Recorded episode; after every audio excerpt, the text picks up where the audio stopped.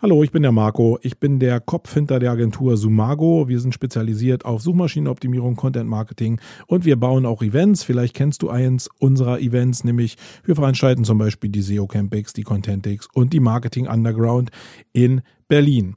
Äh, ich bin schon ziemlich lange unterwegs im Agentursektor und ich will dir mal meine Meinung sagen zu der möglichen Entwicklung der Agenturlandschaft in den kommenden zwei bis fünf Jahren und will dir auch sagen, wie wir uns entwickeln, damit wir auch in zwei bis fünf Jahren noch kraftvoll zubeißen können in diesem ganzen Business. Also viel Spaß!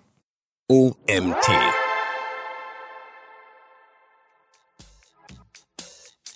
Also du merkst schon, die, die Gemengelage ist für mich sehr komplex und so ist aber der Markt auch. Und ähm, das findet alles natürlich noch unter der Beobachtung statt, dass der gerade SEO-Markt oder auch Content-Marketing-Markt einer der langsamsten und langweiligsten Sachen ist, die der Online-Marketing-Markt zu bieten hat. Herzlich willkommen zum OMT Online Marketing Podcast mit Mario Jung.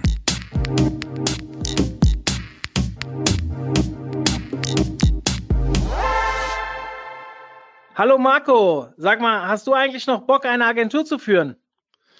Ja, mein Lieber. Ja, habe ich. Ja. Ähm, ich habe ja in meinem Leben schon eine ganze Menge erlebt und Agenturführung bei all dem Scheiß, der da draußen läuft, auch mit der eigenen Agentur, was ich höre aus anderen Agenturen, äh, ist es immer noch ja extrem cool. Äh, und man muss natürlich immer die Balance äh, finden zwischen äh, Fuck-up und ähm, Inspiration. Aber ja, grundsätzlich habe ich mega Bock darauf, weil es eine riesen Herausforderung ist. Ich verfolge dich ja auf Facebook relativ intensiv und manchmal habe ich so das Gefühl, du redest von Wandel, es passiert so viel. Ich kann nicht so ganz rausdeuten, ob du richtig Bock hast oder ob du vielleicht auch teilweise ein bisschen abgeturnt bist. Deswegen war mir die Frage zum Start sehr wichtig. Vor welchen Aufgaben stehst du so gerade? Naja, und die größten Aufgaben sind, glaube ich, die, die alle Unternehmer da draußen haben, nämlich ein Unternehmen aufzubauen. Ähm, man geht ja mit großen Inspirationen daran. Äh, bei mir war es zu Anfang eine One-Man-Show. Ähm, und ich habe geguckt, wie kann ich das jetzt ein bisschen größer aussehen lassen. Also schon 20 Jahre her, aber ist ja Teil meiner Historie. Und habe mich dann so Agentur genannt, obwohl ich eigentlich nur eine One-Man-Show war. Mm, dann ist eine Agentur draus geworden mm, über die Zeit, weil ich war ja vorher Polizist und bin dann irgendwie vollberuflich in dieses Agenturwesen reingegangen. Und dann musste ich halt Unternehmer werden, weil ich das auch wollte. Ich hatte ja den tiefen Antrieb, Unternehmer zu werden. Das Problem ist nur, dass du ja, egal ob du das studierst oder ob du mit Leuten sprichst oder ob du dir Bücher kaufst, da steht ja nicht drin, wie du Unternehmer wirst. Also zu Anfang denkt man es noch, aber dann merkt man ja ziemlich schnell, äh, nee, da sind noch ein paar Zwischenmetaebenen, die schreibt irgendwie keiner in so ein Buch, sondern du musst halt Entscheidungen treffen Entscheidungen vielleicht auf mehreren Informationen, die du hast, aber es sind verflucht nochmal deine Entscheidungen und die entscheiden auch darüber, wo du dich hinbewegst. Und Unternehmertum ist auch so ein Ding, dass ich denke, ja, ähm, du kannst dich auch nur dahingehend entscheiden zu den Möglichkeiten, die du dir selbst durch Informationen erarbeitet hast. Ähm, heißt, du musst sehr viele Informationen sammeln, um dann vielleicht auch die richtige oder falsche Entscheidung zu treffen. Und vor diesen vor diesem Thema stehe ich eigentlich tagtäglich, dass ich irgendwie denke, ja, jetzt habe ich wieder viel gehört und ich bin ja auch in Unternehmergruppen und so unterwegs und denke, ja, jetzt äh, ist der entscheidende Moment und jetzt kommt ein Mitarbeiter und will ein Gespräch oder äh, du willst irgendwas launchen oder hast eine Idee und musst die Entscheidung treffen, ja, selbst und ständig. Das ist Unternehmertum, das finde ich auch sehr cool. Ähm, aber diese Justierung von, was sind meine Aufgaben jetzt in der Agentur, das ist halt ständig. Und zurzeit ist es halt sehr stark fokussiert, glaube ich, in bestimmte Bereiche. Und das ist in erster Linie Menschenführung, Prozesse, Mitarbeitergewinnung. Ja, vielleicht, da kommen wir nachher vielleicht auch nochmal zu, wie ich überhaupt dieses ganze Spiel von Agenturen grundsätzlich sehe. Und diese Balance zu finden zwischen ja, Prozesse zu generieren, aber auch ja sowas wie ein Spirit zu haben, der mir entspricht. Also dass ich morgens zur Arbeit komme und denke, ich habe Bock zu arbeiten und in der Hoffnung, dass sich dieser Bock und diese Leidenschaft dann auf die Mitarbeiter überträgt. Also zusammengefasst, Menschenführung, Prozesse, Mitarbeitergewinnung und Balance. Das sind so ja. meine Hauptaufgaben. Das ist spannend. Gibt es irgendwie einen ganz speziellen Anlass, warum dir das jetzt gerade so wichtig ist? Weil das sind ja schon Themen, wie du schon mal zwischendurch gesagt hast, ständig aber irgendwie hat sich das bei mir so angefühlt, als wir das letzte Mal gesprochen haben, beziehungsweise als ich auch deine äh, Beiträge so verfolgt habe, dass du irgendwie so einen Anlass hast, warum du das jetzt auch äh, unbedingt genau diese Themen reingehen willst. Na, ich glaube, das liegt jetzt gar nicht so an dem, naja, vielleicht doch an den Momenten, liegt alles an Momenten, keine Frage. Aber ähm, ich bin als Unternehmer gestartet, vielleicht die letzten fünf Jahre habe ich mich dahingehend entwickelt, dass ich irgendwie gedacht habe, ja, die Mitarbeiter, die so im Online-Marketing auf dem Markt sind, die wollen höchstmögliche Freiheit haben, Flexibilität, die wollen selbst was entscheiden können, selbst was beeinflussen können, ihren eigenen Workflow kreieren. Und als Unternehmer ist natürlich super. Also wenn du denen sagst, ja, hier ist das Problem, löse das irgendwie und erschaffe einen Workflow, der für uns praktikabel ist, dann ist der auf eine Person bezogen. Und das hört sich super an, gibt den Menschen auch völlige Freiheit. Aber was ich so über die letzten Jahre auch im Zuge vielleicht auch der gesellschaftlichen Entwicklung gemerkt habe, ist, dass diese Freiheit eigentlich ein Problem darstellt.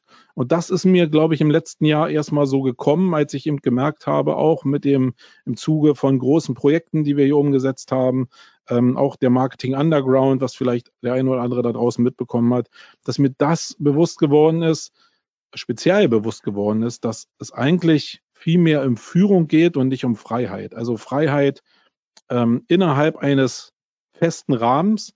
Und in den Büchern, die ich gelesen habe, oder das, was ich eigentlich vorher praktiziert habe, gab es diesen Rahmen eigentlich nicht, sondern immer nur diese Freiheit in der Hoffnung, dass daraus was entsteht, was als Prozess für eine Agentur tragfähig ist. Und das habe ich so im letzten Jahr wirklich realisiert und dahingehend muss ich mich als Unternehmer auch verändern. Das heißt überhaupt nicht, dass das hier eigentlich nicht geklappt hat, aber ähm, wenn du jetzt eine Agentur aufbauen willst, die vielleicht diesen Schritt macht von fünf oder zehn Mitarbeitern hin zu 30, 40, 50, 100 Mitarbeitern, dann musst du halt irgendwelche Prozesse haben, die auf Führung basieren. Davon bin ich jetzt überzeugt. Und ähm, nicht äh, Prozesse haben, die entweder nicht da sind oder die auf der Freiheit von einzelnen Personen ähm, entstanden sind und damit auch sehr individuell an diese Personen geknüpft sind, sondern du musst eben irgendwas äh, ich mag das Wort nicht, aber irgendwas Skalierbares haben. Und das ist schwer genug in einer Welt, wo alles auch sehr speziell zugeschnitten auf bestimmte Kunden ist. Also gerade im Agenturbusiness ist es ja so, dass du entweder Sachen von der Stange produzieren kannst, äh, Produkte von der Stange oder Individuallösungen. Das meiste, was wir machen, sind Individuallösungen. Das heißt, du musst ja jetzt probieren, skalierbare Prozesse auf individualisierte Verhaltensweisen oder Dienstleistungen runterzubrechen. Und ich finde das immer noch relativ schwer, aber das ist die Challenge, vor der ich stehe. Und auch, na, ich bin so ein Typ, der immer auch die Entscheidung hat zwischen, bin ich jetzt draußen als Personenmarke authentisch unterwegs oder probiere ich den, ich nenne es immer ganz gerne, den polierten Apfel zu präsentieren, volle Sicherheit und hier geht nie was schief. Und ich glaube, ich kann das gar nicht. Ich bin ein Typ, der seine, seine Seele auf der Zunge trägt. Und ich glaube, dass ich sehr, sehr engagiert bin. Ich glaube auch, dass ich einen ganz guten Überblick habe und auch was kann in dem Bereich. Aber ähm, ich glaube, man muss eben auch mögliche Schwachstellen auch mal zumindest in einer gewissen Relation thematisieren können. Ich glaube, das ist auch eine Form von Ehrlichkeit. Ähm, das ist vielleicht im Sales nicht ganz so so pushy, weil natürlich die meisten Leute, ich würde jetzt mal so eine Zahl von 95 Prozent in den Raum stellen, die kaufen halt mehr die Sicherheit und nicht die Unsicherheit. Und immer wenn du sagst, hey, hier stimmt irgendwie was nicht, dann spreche ich vielleicht dich als Unternehmer an. Aber der Kunde da draußen, wenn der das hört, denkt der, das Unsicherheit. Es sei denn, es sind selbst Unternehmer, die genau wissen, wie das, äh, wie Unternehmertum funktioniert. Und die werden eher davon infiziert sein und mit der Ehrlichkeit besser umgehen können.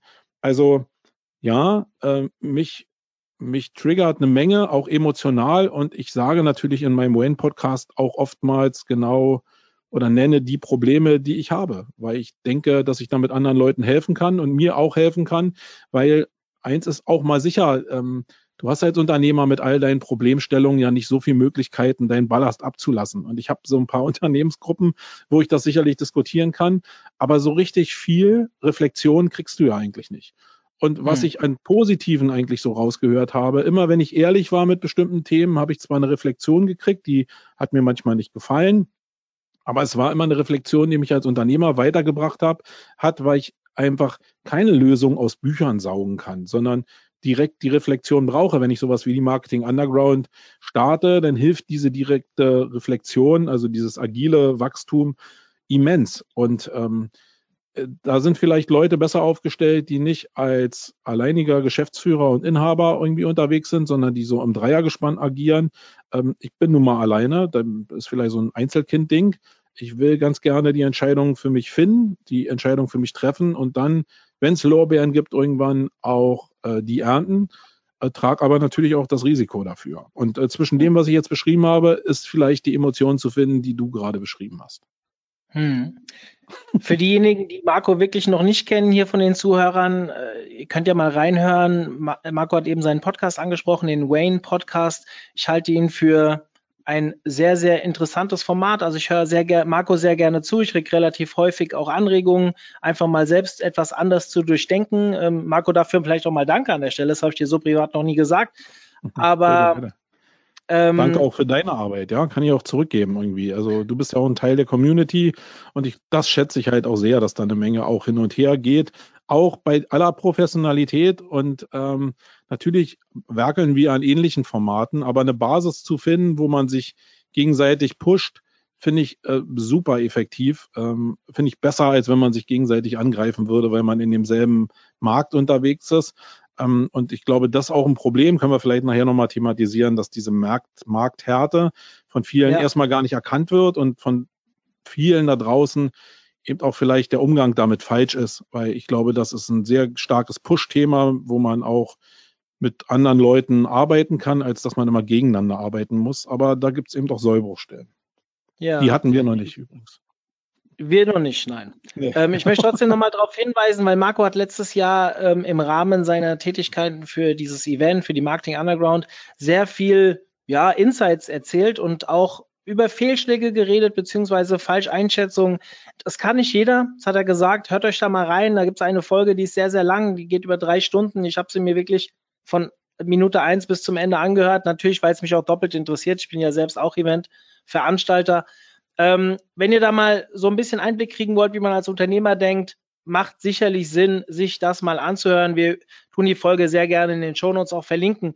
Marco, ich möchte aber vielleicht noch mal ein bisschen auf den Markt eingehen. Du warst ja letztes Jahr auch Teil unseres Agency Days und hast ja mitbekommen, am Anfang habe ich so ein bisschen erzählt, wir müssen eigentlich viel mehr zusammenarbeiten, um allein die Branche besser dastehen zu lassen. Du bist jetzt jemand, der auch, wie du es eben schon angedeutet hast, gesagt hast, hier, wir tun immer nach außen so ein bisschen, wir verstehen uns alle gut, aber es gibt doch eine härtere Gangart, obwohl, also anders, ähm, dieses Gefühl, wir verstehen uns alle so gut, das wirkt so nach außen, aber natürlich nach innen ist es nicht immer so. Du hast dazu eine spezielle Meinung. Willst du die mal kundtun?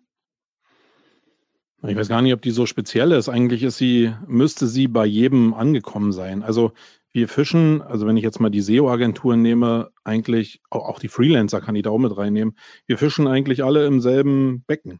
Und ähm, die letzten Jahre war es halt so, dass das Becken so groß war, dass jeder seine ähm, Fische abbekommen hat.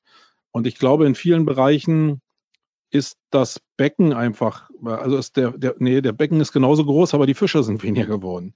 Ähm, und da hat eine Riesenveränderung stattgefunden ähm, in dem Markt grundsätzlich. Und das merkt man, wenn man zumindest Agenturchef ist, an jeder Ecke und Kante, dass halt die großen Budgets, die dir eine Agentur Sicherheit geben, dass die nicht mehr so üppig auf der Straße liegen, wie, ähm, wie sie früher mal der Fall war. Und es ist eine Menge Inhouse entstanden. Das heißt, da ist sowieso eine Menge Problematik auch entstanden, was Agenturdienstleistungen anbelangt.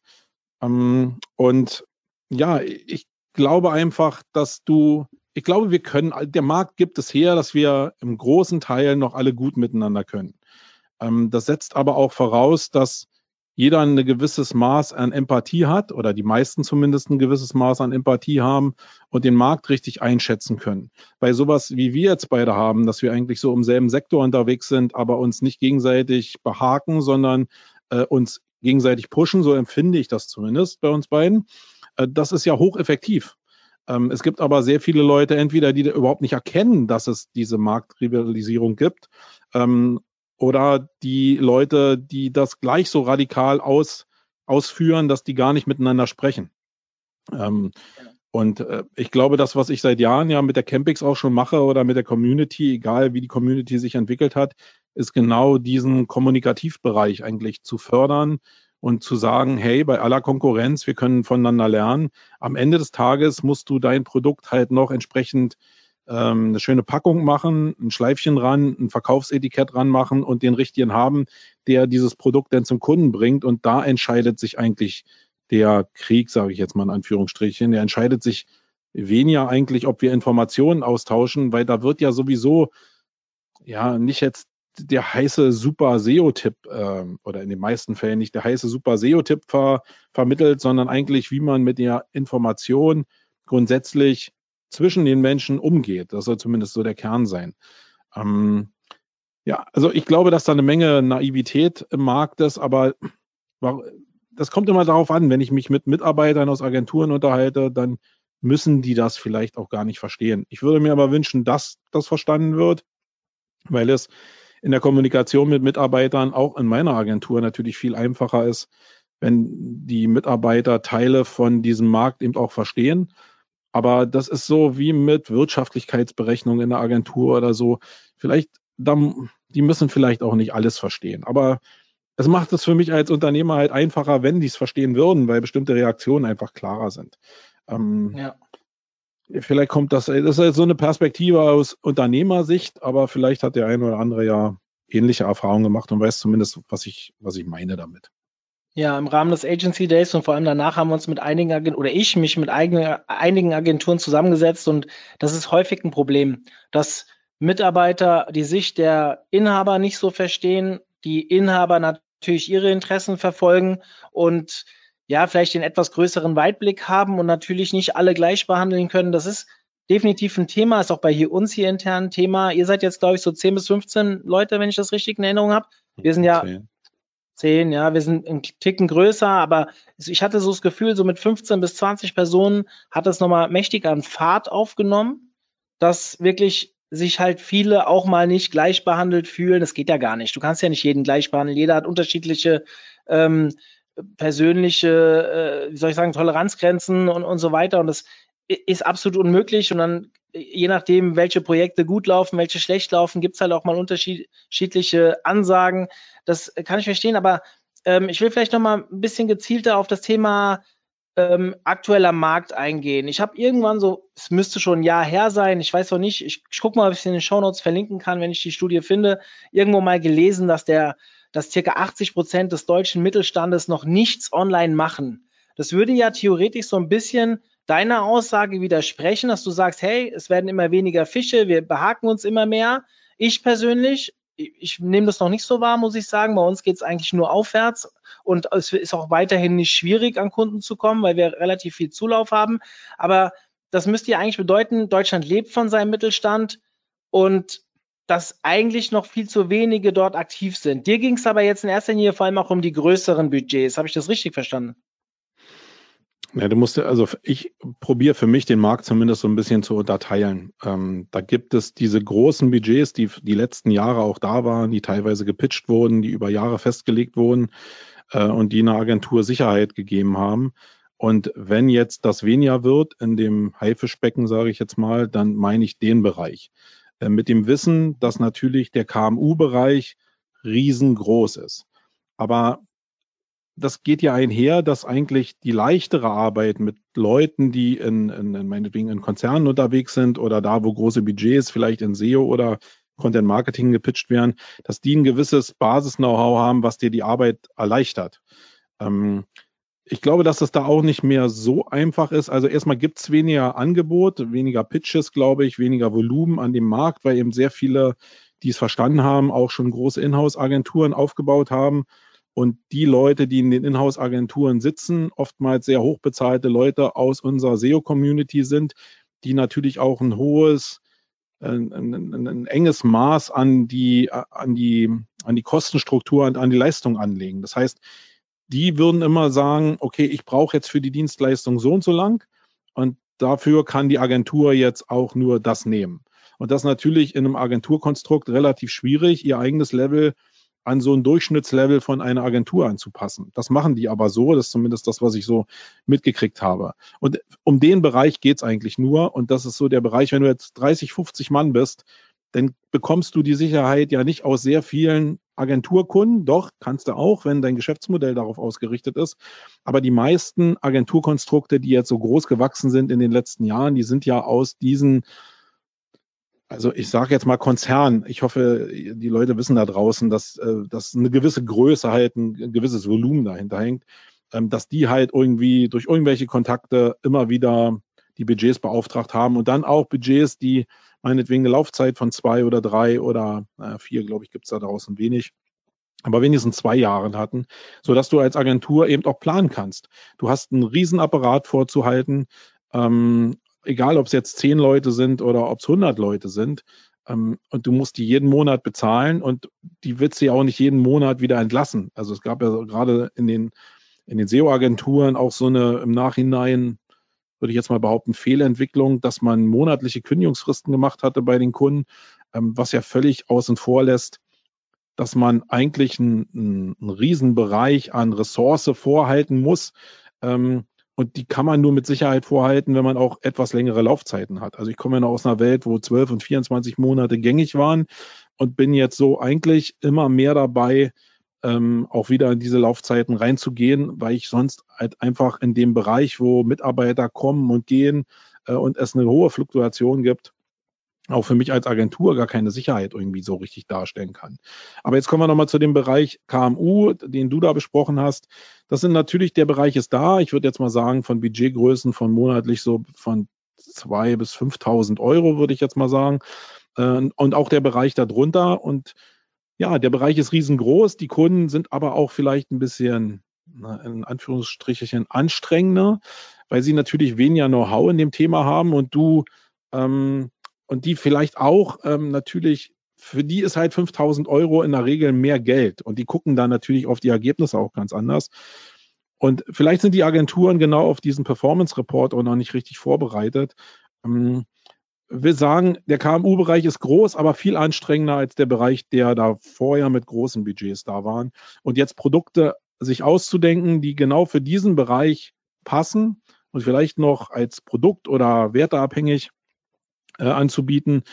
Das ist, glaube ich, die Challenge, die wir haben, um diesen Markt zu erobern, weil der ist da, aber die Lösung und die, äh, die Angebote müssen, glaube ich, angepasster sein als das, was wir die letzten Jahre gemacht haben.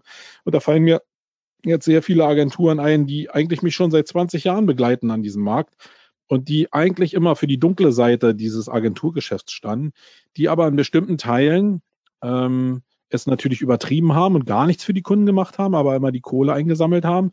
Aber ähm, vielleicht auch, da gab es bestimmt auch welche, die äh, eine gewisse Dienstleistung erbracht haben, die wieder vielleicht sogar zielgerichtet waren, aber eben in Budget, Budgetgrößen von monatlich vielleicht 500 Euro. Und da ist vielleicht äh, der Output nicht ganz so groß, aber man hilft vielleicht trotzdem den Leuten. Und die sind immer in den letzten Jahren sehr schnell auf die schwarze Seite gestellt worden, auf, auf die dunkle Seite. Und komischerweise begleiten die mich aber seit 20 Jahren. Das heißt, an den Geschäftsmodellen scheint ja grundsätzlich irgendwas nicht so buggy gewesen zu sein. Und mein Gedanke geht auch mehr in diese Richtung, da vielleicht mehr Angebot eben für die KMUs bereitzuhalten, um, um vielleicht auch bessere Einstiegsmöglichkeiten in das Thema reinzugeben und dann vielleicht auch, ja, vielleicht am Ende auch mit geringeren Budgets für eine gewisse Zielgruppe auch arbeiten zu können, was viele Agenturen im Vorfeld ja ausgeschlossen haben ähm, oder ja, für sich ausgeschlossen haben, weil der Kostenapparat relativ hoch ist. Also du merkst schon, die, die Gemengelage ist für mich sehr komplex und so ist aber der Markt auch. Und ähm, das findet alles natürlich noch unter der Beobachtung statt, dass der gerade SEO-Markt oder auch Content-Marketing-Markt einer der langsamsten und langweiligsten Sachen ist, die der Online-Marketing-Markt zu bieten hat. Ähm, und ja, in dieser Konstellation ähm, ist es vielleicht nicht ganz so einfach äh, für die Zukunft der nächsten drei bis fünf Jahre, würde ich jetzt mal sagen, was Agenturen anbelangt zumindest, aber was Freelancer-Business auch anbelangt, da ist natürlich die persönliche Bindung ein bisschen höher, das stabilisiert ein bisschen. Aber ich glaube, dass da in der nächsten Zeit eine ganze Menge passieren wird, ähm, gerade weil sich der Markt so ja, separiert zwischen großen Budgets und KMU-Bereich. Konnte man das verstehen? Ja, sehr gut sogar. Ähm, Wie rechnet ihr ab? Seid ihr Stundenbasis, Tagesbasis oder macht ihr wertebasierte Arbeit? Nee, also wir sind eigentlich so in 90 Prozent der Fälle äh, Stunden- und Tagessatzmäßig unterwegs, was mir aber überhaupt nicht gefällt, muss ich ehrlicherweise sagen. Es ist der schlechteste Ansatz, den man da draußen als Unternehmen, als Agentur eigentlich nehmen kann. Das ist für beide Seiten das Einfachste, ähm, weil es natürlich gut zu handeln ist, aber es ist eigentlich in sich, würde ich sagen, eine Totgeburt in einem Markt, wo du zumindest für beratende Dienstleistungen im SEO, also ab einer gewissen Know-how-Schwelle, halt eigentlich gar kein Personal mehr findest. Ähm, also ich glaube, der Markt ist wirklich leergefegt. Es gibt sehr wenig Leute, die eigentlich die Erfahrung haben, über meinetwegen 10, 15 Jahre, um bestimmte Felder im Online-Marketing mit SEO verbinden zu können. Und ich glaube, darin liegt der große Schlüssel. Und ähm, ja, ich weiß nicht, wie man das ähm, also wir benutzen es immer noch, aber ich glaube, dass es nicht mehr, also es muss andere Lösungen geben, die, ja, Wert will ich noch nicht mal sagen, aber die skalierbarer sind. Also eher produktbezogen und dann auf das Produkt eine höhere Marge zu erwirtschaften, weil das Ergebnis aus dem Produkt halt einfach greifbar ist und wie viel Zeit ich dann brauche, um diese, dieses Ergebnis zu erzeugen. Äh, das liegt ja an mir, wie ich meine Prozesse steuern kann. Also hm. Ähm, ja, also du hörst eine gewisse Frustration, das aber natürlich auch bedingt durch die Marktentwicklung. Ich glaube, da ändert sich was. Die Zeiten, wo die Tagessätze, also in, für Personenmarken wie mich jetzt meinetwegen, da würde ich mir jetzt nie Sorgen machen. Ich glaube, da reicht die Reputation, um die Tagessätze von, also die, die ich schon immer hatte, irgendwie aufzurufen. Aber ähm, für so die Schwellen darunter, Tagessätze auf agenturseitig, wenn es denn um ja, skalierte Geschäftsprozesse geht, ohne dass da jetzt so ein, so, so, so ein Know-how-Push drin ist. Ich glaube, da werden die Sätze eher runtergehen. Also jetzt so Triangle-Optimierung oder Local Packs anpassen äh, oder so. Da, da wird der Markt dafür sorgen, dass die Preise halt eher runtergehen und dann hast du halt wieder keinen Skalierungseffekt. Es sei denn, du hast wieder irgendwas an deinem Produkt, was das ein, äh, einzigartig macht. Und da sind wir eigentlich so beim Kern, dass wir uns nicht mehr darauf ausruhen können, dass SEO halt der heiße Scheiß ist, wie es so die letzten zehn Jahre vielleicht war, sondern dass wir uns wirklich was ausdenken müssen, um SEO attraktiv zu machen und auch gegenüber unserer Konkurrenz auch immer wieder noch irgendein USP draufzusetzen. Also eigentlich das für uns zu machen, was wir unseren Kunden natürlich auch immer sagen. Und ähm, wenn man sich da mal so umguckt ähm, in der Agenturlandschaft, dann ist von dem, was wir den Kunden erzählen, auf unsere eigenen Produkte bezogen, nicht so sehr viel umgesetzt, wenn ich da mal ehrlich sein muss. Was könnte sowas sein? Äh, ein Produkt. Ja, ein Produkt oder, oder so etwas, was man, so eine Alleinstellung theoretisch? Naja, eine Alleinstellung kann ja vielfältig sein. Du kannst natürlich irgendwie als Kopf einer Agentur eine Alleinstellungsmerkmal ausprägen, indem du eben diesen Kopf hast wäre schon ein USP, ähm, der von vielen Agenturen da draußen ja auch genutzt wird. Aber wenn es dann an dieser Person vorbei in die Tiefe geht, dann fehlen oftmals die USPs. Ähm, aber ähm, ein schönes Beispiel sind vielleicht Siegel. Ja, wir haben immer die letzten Jahre über Siegel so ein bisschen herablassend irgendwie äh, uns ausgelassen, weil natürlich auch im Siegelbereich so Tür und Tor eigentlich offen sind, das Thema auch zu game. Aber ich glaube schon, dass es ein paar Institutionen mittlerweile gibt, wo man Siegel benutzen kann. Der BVDW ist ein ganz gutes Beispiel. Ich finde, dass die sich echt Mühe geben, da in den Gremien ähm, entsprechende Siegel da also ähm, zu kreieren und auch mit Fachverstand zu hinterlegen und auch zu prüfen. Ich glaube, das macht schon Sinn. Da kann man natürlich drüber diskutieren, wer kommt da rein, äh, was kostet so ein Siegel. Aber sowas könnte man ausprägen und man könnte natürlich immer wieder irgendwelche Lücken finden wo man eine Alleinstellung für den Markt irgendwie ausprägen kann. Also ein Beispiel ist vielleicht, gerade wenn ich über CTR-Optimierung rede, ist ja jetzt hier so gerade äh, die Sau, die durchs Dorf getrieben wird. Da könnte ich natürlich mit irgendwas werben, was äh, die Sache skalierbarer macht für den Kunden und sicher macht und wo ich die ganzen, die ganzen Gefahren, die da drin liegen, ähm, ja, irgendwie umklammern kann. Das setzt aber natürlich auch wieder voraus, dass ich als Person oder als Marke die Reputation habe, dass man mir das auch abnimmt und dass ich vielleicht ein paar Cases habe, wo ich das eben untermauern kann, dass es eben auch skaliert funktioniert. Und da sind mhm. wir wieder im Thema Testen. Das muss ich halt so austesten, dass ich dann mit den Tests auch nach außen gehen kann. äh, um dann vielleicht diesen USP auszuprägen. Zumindest wenn ich es ehrlich meine. Äh, Agenturen der alten Garde, die sowieso einen Scheiß darauf geben, äh, was sie da draußen machen, die, die bauen sich einfach ein Siegel und äh, machen den polierten Apfel draus und dann verkaufen sie das. Und die Frage ist, ob sie das dann an den Agenturen vorbei verkaufen, die eben denken, den ethisch sauberen Job zu machen. Und ich glaube, da sind wir in einer Welt, wo der, der ordentlich auf die Kacke haut, vielleicht irgendwie den Bereich gewinnen wird. Weil egal, ob wir auf Konferenzen stehen oder nicht, der normale Standardkunde, der weiß ja gar nicht, was auf den, auf den Konferenzen los ist. Ähm, also die, die da hingehen, das sind ja schon die Fortgebildeten, aber der normale Standardkunde, der hat gar keine Ahnung davon. Und ähm, wenn da irgendwelche Cold Call äh, Center anrufen von Agenturen und dann meinetwegen PPC-Werbung in Facebook verkaufen und äh, das sehr lebendig erzählen, dann haben wir natürlich oder eben auch Agenturen, die vielleicht auch so schwarze Angebote verkaufen mit Siegeln drauf dann haben die es natürlich leichter, weil diese Argumentation viel leichter in den Kopf kommt. Diese Sicherheit kannst du ja gut bauen, wenn du ein guter Vertriebler bist. Mhm. Und ja, da ist ein Riesenbereich, glaube ich, wo wir dran arbeiten müssen, um uns genau von diesen schwarzen Schafen nicht überrennen zu lassen, weil das, ich gehe da immer von der Masse aus, nicht von jemand äh, wie mir jetzt meinetwegen oder einem Jens Fauldraht oder so, die schon eine Reputation haben, sondern von dem breiten Markt. Und da haben wir als also wenn du im breiten Markt fragst, wer Mario Jung ist, da werden, oder wer Marco Young ist, dann werden die meisten sagen, okay, kenne ich nicht. Und das ist ein Problem. Also deswegen, die kennen die Produkte denn und der, der als erstes mit seinem Fuß in der Tür steht vom Vertrieb, der macht dann meistens auch den Sale, wenn denn eine Nachfrage oder ein Bedürfnis auf der anderen Seite da ist.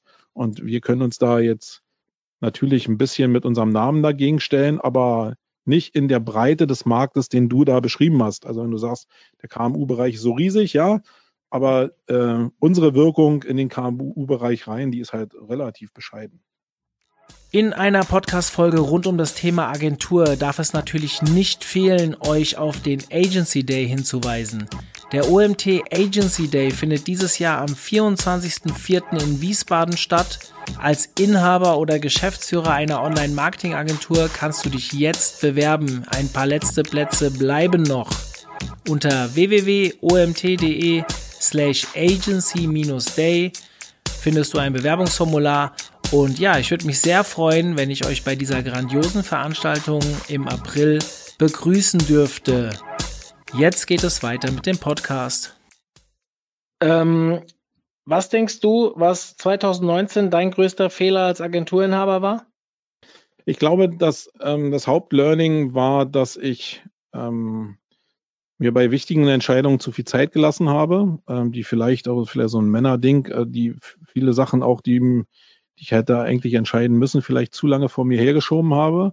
Und da geht es in erster Linie darum, ähm, dass ich so diesen Grundkern an Spirit für, für die Agentur, also der Grund, warum ich jeden Tag arbeiten komme und Spaß daran habe, vielleicht an manchen Punkten an das verkauft habe, dass ich dem Auftragsdruck ein bisschen standhalten wollte und dann beim Personal vielleicht manchmal nicht so richtig wache Augen hatte ähm, oder mir vielleicht auch nicht Mühe genug gegeben habe, das so zu erkennen oder das zu drehen.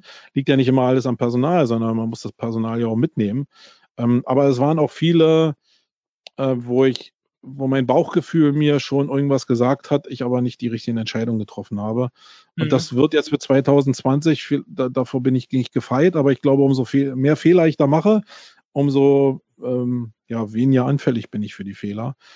Ähm, aber ist jetzt nicht was Technisches ist. Also wie gesagt, in SEO würde ich immer noch mal behaupten, äh, ganz gut zu sein. Aber was so das Zwischenmenschliche anbelangt, ähm, da gibt es bestimmt noch Verbesserungsbedarf. Und das ist sowieso für mich im Marketing, grundsätzlich im Online-Marketing, eigentlich im Marketing grundsätzlich oder insgesamt im Business, ähm, eigentlich die Königsdisziplin. Die Tools da draußen, die haben wir eigentlich alle. Aber die Menschen, die diese Tools bedienen und die das so zwischenmenschlich alles handeln, damit die Kampagnen auf die Straße kommen, das ist eigentlich die große Herausforderung. Und ich glaube, damit muss man auch ehrlich umgehen, wenn man das als den größten Hebel akzeptiert. Hm. Wie lange hast du deine Agentur jetzt schon? Also ich habe angefangen 2004, da war ich aber noch One-Man-Show nebenberuflich und habe 2011 ähm, dann bin in die Vollberuflichkeit gegangen und seitdem habe ich halt jetzt hier so die mhm. Agentur mit wirklich Mitarbeiterführung im klassischen Sinne. Ja, wenn du jetzt als, ich sag jetzt mal erfahrener Hase, kann man ja schon so sagen, 17 Jahre, davon neun Jahre mit Agenturerfahrung, den Agenturinhabern, die jetzt vielleicht erst zwei, drei Jahre an Bord sind, die jetzt den Plan für sich machen, ich will groß werden, was würdest du denen jetzt raten? Also ähm, für, für welchen Business-Teil jetzt? Ich glaube, muss man mal ein bisschen auseinandernehmen. Für SEO ja. oder grundsätzlich für eine Marketingagentur. Ich glaube, die Teile sind schon sehr, sehr Ja, mir geht es nicht ums Fachliche. Mir geht es nicht ums Fachliche, sondern eher genau um dieses Zwischenmenschliche beziehungsweise Ausrichtung, äh, Ausrichtungsthematik. Also welche Fehler du jetzt nicht nur im letzten Jahr, sondern wo du sagst, also anders. Wir haben vor drei Jahren oder sowas waren wir noch drei oder vier Mitarbeiter und ich hatte das große Glück, dass ich zwei Geschäftsführer von zwei großen Agenturen kannte, die sehr, sehr viele Erfahrungen mit mir geteilt haben und durch die ich einer Menge Wachstumsschmerzen entgangen bin. Das muss man mhm. schon sagen. Und wenn du jetzt so schaust, du hast mir mal erzählt, du warst doch schon mal ein bisschen größer, hast wieder ein bisschen reduziert.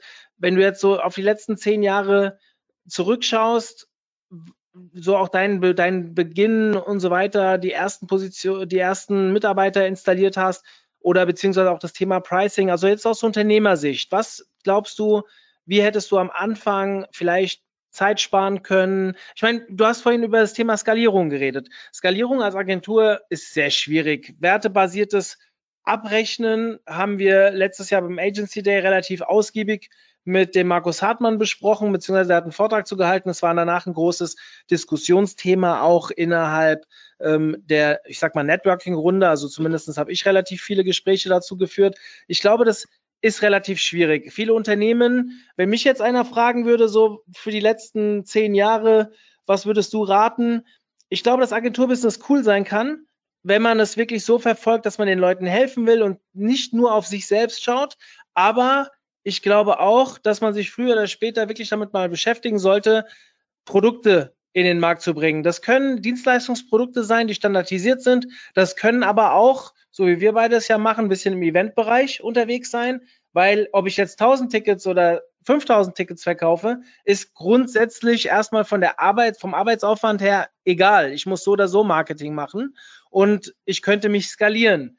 Und so kriegt man ja auch immer wieder mit, dass einige Agenturen irgendwann immer ein zweites Standbein, vielleicht in einem Online-Shop oder irgendeinem anderen transaktionsbasierten äh, Geschäftsmodell haben. Das wäre jetzt zum Beispiel eine Empfehlung, die ich mitgeben würde. Und jetzt nochmal die Frage an dich.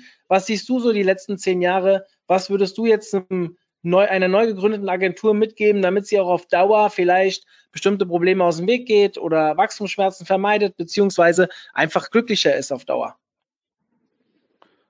Ähm, ja, ist natürlich schwer, weil sich meine Sicht auch immer wieder gewandelt hat. Ich würde jetzt, zurzeit würde ich sagen, dass man sich als Agentur so spitz wie möglich am Markt positionieren sollte. Ähm, das geht so ein bisschen weg von dem, dass viele Agenturen da draußen eben auch sagen, sie machen 360 Grad und ähm, dass sie irgendwie alles anbieten. Ich glaube, dass ähm, der erste Schritt sein muss, spitz zu sein und dann auch sich einen Expertenstatus in diesem Bereich anzueignen und nicht zu sagen, ich mache irgendwie alles, ähm, weil das ist, glaube ich, problematisch. Dann hast du angesprochen Produkte. Ja, ich würde auf jeden Fall Produkte bauen, um die eben am Markt auch spitz platzieren zu können. Und das kannst du mit Produkten jetzt besser, als wenn du sagst, okay, wir machen mal eine Analyse und dann auf Basis der Analyse gucken wir dann, was irgendwie das beste äh, das beste Angebot für dich ist. Das ist zwar die ehrliche Art, aber das verkauft sich am schlechtesten. Und äh, da du gerade, wenn du jung bist, ähm, daran ja, dir gelegen ist, eben schnell Umsatz zu machen, musst du dich halt da spitz positionieren mit entsprechenden Produkten. Und das mit dem zweiten Standbein oder Plan B hast du schon angesprochen. Ich glaube, dass das sehr, sehr pfiffig ist. Das war auch immer bei mir zumindest so eine Basis, dass ich gesagt habe, ich will nicht nur auf einem Bein stehen, sondern wenn irgendwie sich mal was verändert im Online-Marketing oder auch radikal verändert, dann will ich noch irgendwie eine Möglichkeit haben, einen Ausweichschritt zu machen. Und das kann ich nur machen, wenn noch irgendwelche Säulen da sind, die auch einen Cash generieren. Und deswegen, da würde ich zumindest dran arbeiten. Das muss jetzt nicht ein Event sein, hast du auch schon gesagt, sondern das kann eben auch vielleicht ein Amazon-Business sein oder irgendwas, irgendwas anderes, ein Arbitrage-Business, egal wie, auch eine, vielleicht eine andere Firma, wobei da bin ich, da würde ich immer ein bisschen aufpassen, ähm, wenn man an der an dem Plan B mehr Spaß hat als an dem Plan A, dann zieht das halt unheimlich viel Kraft an äh, ab. Aber äh, in die Be Bereiche würde ich auf jeden Fall äh, gucken. Und so grundsätzlich ist es ja von dem Aufbau einer Agentur, wenn du das jetzt runterbrichst, ist für mich eigentlich das größte Learning in den letzten Jahren, dass ich viel zu lang gewartet habe, um eine Assistenzstelle eigentlich in die Agentur reinzubringen. Also dieses, er war viel zu lange damit ähm, beschäftigt, mich um steuerrechtliche Geschichten und Belegkram und so zu kümmern. Und da einfach eine Stelle, die für mich damals ähm, auf dem Papier erstmal sich als unproduktiv und unwirtschaftlich ähm, so dargestellt hat. Ähm, das war aber, hat mir die größten Freiräume beschert, um dann wirklich mit Vollgas in die Produkte, in die Spitzen reinzugehen oder in den Vertrieb reinzugehen, um den Markt überhaupt äh, bewegen zu können. Und ich würde immer mir so schnell wie möglich probieren, Expertenstatus aufzubauen. Und dazu gibt es mannigfaltige Kanäle, ähm, ich glaube, der wichtigste Kanal ist immer noch äh, und der, der am schwierigsten ist, ist ein Buch zu schreiben. Ähm, das ist zwar sehr aufwendig, aber das ist der größte Marktöffner für dich, äh, für, für, für einen da draußen überhaupt. Ähm, danach wäre ein YouTube-Kanal oder eben entsprechende Postings in deinem Blog oder eben auch ein Podcast oder vielleicht auch alles zusammen, wenn du die Zeit hast um dir halt eine Reputation aufzubauen in einem bestimmten Thema. Und wenn wir jetzt das Bereich, den Bereich äh, SEO mal nehmen, dann such dir einfach einen Bereich aus, der noch nicht so beackert ist. Der Olaf Kopp hat sich jetzt gerade dieses Thema CTA-Optimierung rausgesucht und hat da einen, einen coolen Case gemacht.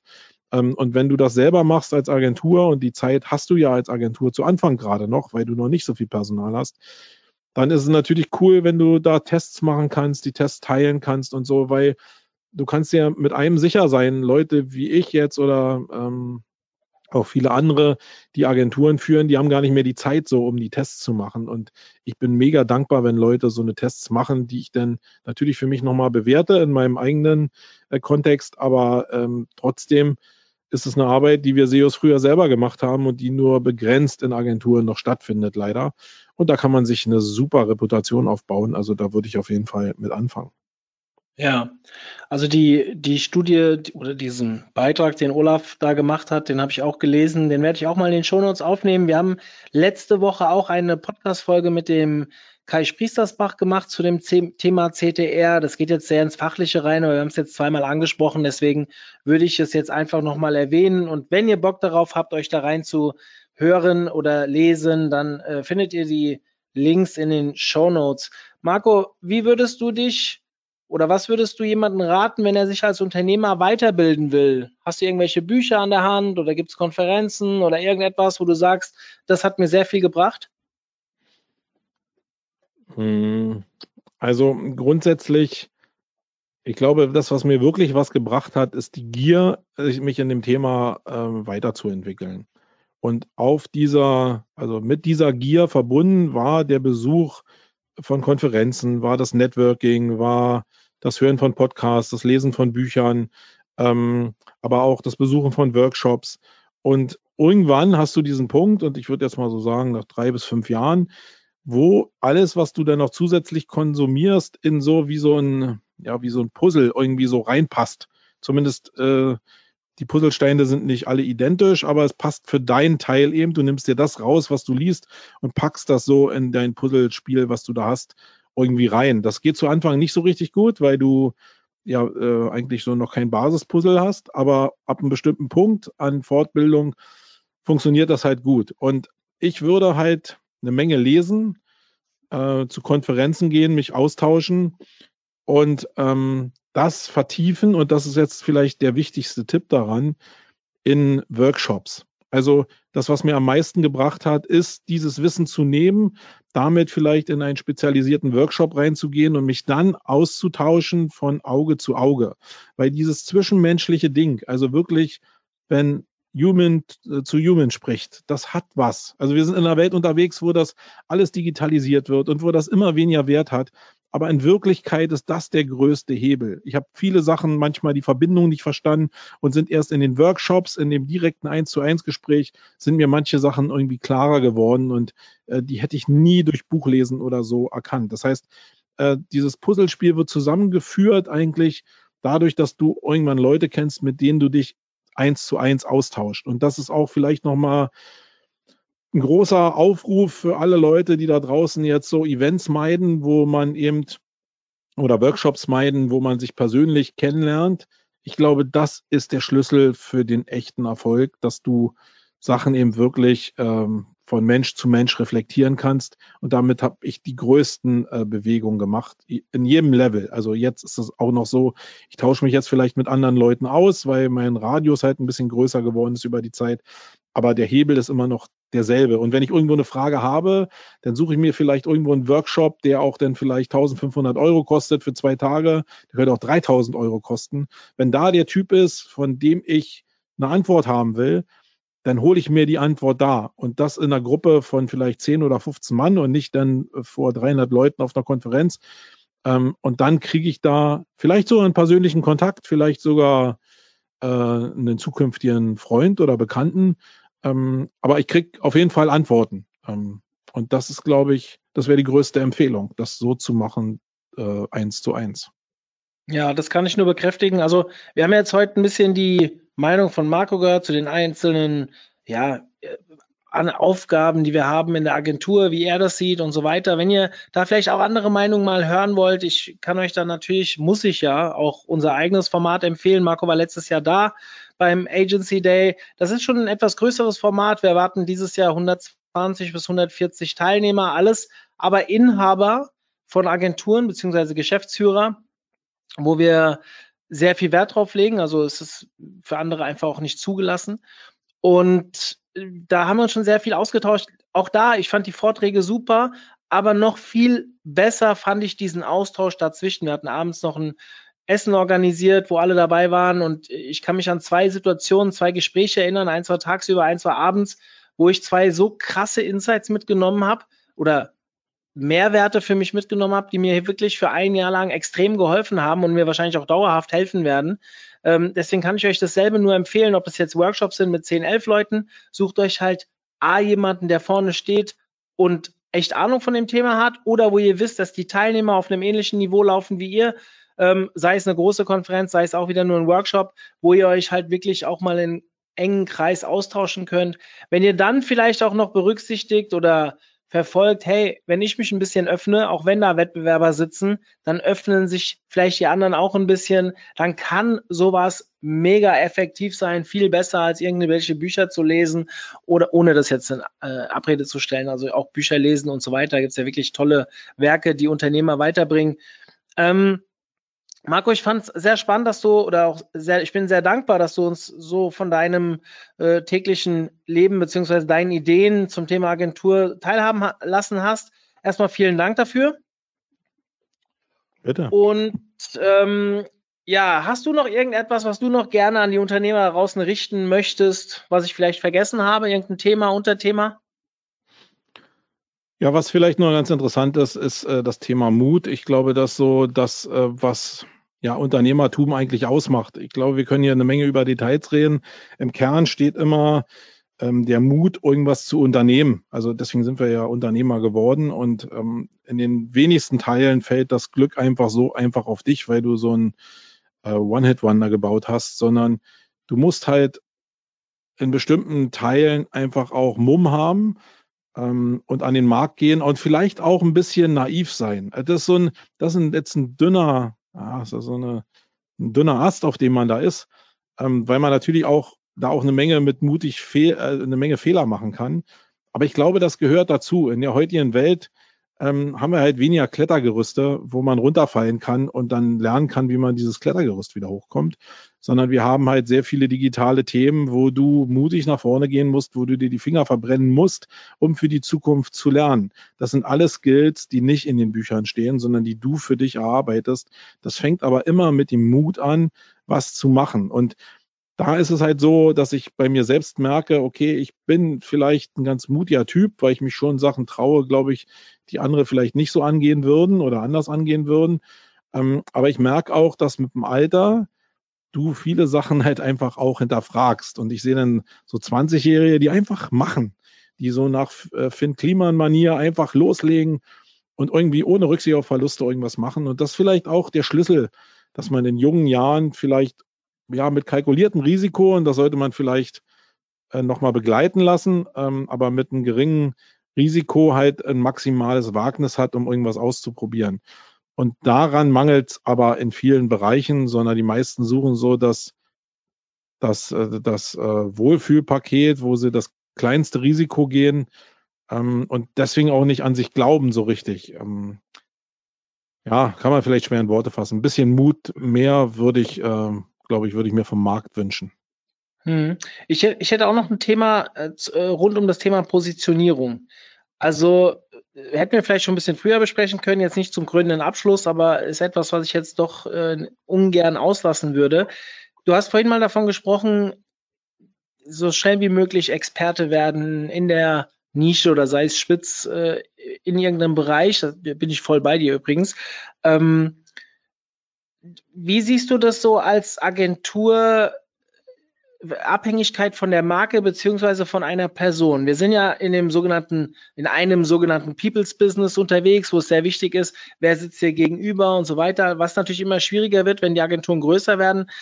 Du bist jetzt auch jemand, der verschiedene Formate in die Welt gerufen hat. Also ah, du hast mit Sumago eine Agentur, die irgendwie für etwas steht. Ich war immer so ein bisschen dein Gesicht auch, ein bisschen militärisch angehaucht und so weiter. Ähm, auf der anderen Seite haben wir die Campings, die dann eher so familiär dahin kommt und als Brand existiert. Wie würdest du jemanden empfehlen, sich im Markt zu positionieren, der jetzt gerade beginnt oder zumindest jetzt gerade überlegt, bekannter zu werden oder äh, einfach für mehr Aufmerksamkeit zu werben? Also ich glaube, wenn du alleine startest oder auch wenn, wenn kleine Gruppen starten, dann geht's nur über die Gesichter. Ich glaube, es gibt gar keinen anderen schlauen Weg mehr, als ein Business darüber aufzubauen. Ich glaube, das, was jetzt in meinem Bereich halt irgendwann wichtig ist, ist, dass du ähm, das halt irgendwie trennen kannst. Also die Personenmarke von der Agentur, weil es, es, also es gibt ja die alte, das alte Ziel, dass das Unternehmen eigentlich auch ohne dich als Person funktionieren muss, weil wenn du irgendwann mal die Gedanken haben solltest, den Exit hinzulegen und deine Firma ist voll auf deinem Personal Brand irgendwie gesetzt, dann wirst du natürlich ein Problem mit dem Verkauf bekommen, weil der Wert natürlich äh, von dem, was du verkaufst, mit deinem Abgang äh, vielleicht weg ist. Das heißt, irgendwann ab einer bestimmten Position ähm, musst du einfach mal einen Schritt zurücktreten äh, und so ist es bei uns jetzt auch um zu sagen, okay, wer guckt denn jetzt auf die Agenturseite? Und sind die Menschen, die ich jetzt irgendwie mit einem 16-Euro-Klick in auf, auf unsere Agentur locke im Bereich Werbung, welche Botschaften sollen die dann auf dieser Seite bekommen? Und ich glaube, gerade wenn du authentisches Marketing machst und mein, das ist natürlich so eine Basis, äh, da bin ich vielleicht anders als andere, aber ich bin da halt sehr, sehr ehrlich unterwegs, dann ähm, ist das vielleicht nicht für den 16-Euro-Klick immer das Beste, also genauso wenig wie das Beste vielleicht war, äh, mich ähm, in einer bestimmten Phase des Agenturlebens in einem Kampfanzug auf die Startseite zu stellen. Äh, für diesen Fall eben, dass diese 16 Euro ahnungslosen äh, Erstkunden, vielleicht Erstkontakte, die aber trotzdem SEO suchen, auf die Seite kommen, dass die nicht verunsichert werden. Ähm, das ist die eine Sicht. Das heißt, bei mir ist es jetzt aktuell so, dass ich jetzt diesen Umbruch mache. Das heißt, ich will mich als Personenmarke aus der Agentur mehr oder weniger rausziehen, zumindest, dass da nicht mehr so viele Formate sind, die von mir abhängig sind. Du hast vorhin schon den Wayne Podcast genannt. Den werde ich jetzt ausgliedern und auf meine Personenmarke ziehen. Ähm, was ja trotzdem nicht heißt, dass ich verschwinde, sondern ich finde halt woanders statt und habe damit ähm, eine Seite, meinetwegen über, über meinen Namen jetzt, wo ich eben stattfinde, wo die Leute, die mir eben folgen, weil sie meinen Namen kennen, mir da folgen können und ich dann ja immer gezielt auf die Agentur auch verweisen kann oder die Leute ja sowieso wissen, dass ich zu der Agentur gehöre. Oftmals kann man es ja gar nicht so trennen für die Leute, die ein Interesse an dieser Personenmarke haben. Aber ich glaube, ganz wichtig ist, so eine neutrale Basis zu haben, die du, wo du die Möglichkeit hast, die eben wie so einen polierten Apfel in Hochglanz zu präsentieren. Weil der Markt halt dieses Hochglanz will. Die Leute wollen authentisch, hatten wir vorhin eben auch in der Campings-Gruppe, äh, die wir ja betreiben, auch so ein schönes Ding. Die Leute wollen authentisch kaufen, aber Hochglanz. Und ich glaube, da liegt die Wahrheit drin. Also es ist so völlig splitting Personality. Das, was die Leute wollen, ist noch lange nicht das, was sie kaufen. Und das muss man, glaube ich, realisieren. Und also die Empfehlung wäre zu Anfang auf jeden Fall Personenmarke ausbauen, richtig Gas geben und ab einer bestimmten Größe von Agentur eben einen Schritt zurück zu gucken, ähm, wie kriege ich die, die Agentur äh, neutral und wie kann ich meine Personenmarke abseits davon noch weiterentwickeln. Ähm, nur die wenigsten schaffen das eigentlich in einer gewissen Größe, wie ein Gary Vaynerchuk irgendwie, das irgendwie so sinnvoll zusammenzubringen. Ähm, aber da würde ich mich jetzt auch nicht an Gary Vaynerchuk orientieren, sondern eigentlich an dem, was der Markt so grundsätzlich hergibt. Und da würde ich mir das selbst empfehlen, was ich eben gesagt habe. Ja. Lieber Marco, vielen, vielen Dank. Ich glaube, wir kommen jetzt zum Ende. Ähm, wir sehen uns im März in Berlin bei deiner Veranstaltung und ja, bestimmt hören oder lesen wir uns vorher auch nochmal auf Facebook. In diesem Sinne, vielen Dank. Gerne. Tschüss. Ciao. Schön, dass du heute wieder dabei warst und dieser Podcast-Folge gelauscht hast. Unsere neuen Hörer möchte ich gerne auf unsere kostenfreie Webinarreihe hinweisen. Einfach mal unter omt.de slash Webinare schauen. Wir haben in den nächsten Wochen grandiose Themen, alles kostenfrei, dem ihr zuhören könnt. Schaut doch mal vorbei, es würde mich freuen, euch auch dort das ein oder andere Mal begrüßen zu dürfen. Ich bin raus und wünsche euch eine wunderschöne Woche. In diesem Sinne, euer Mario.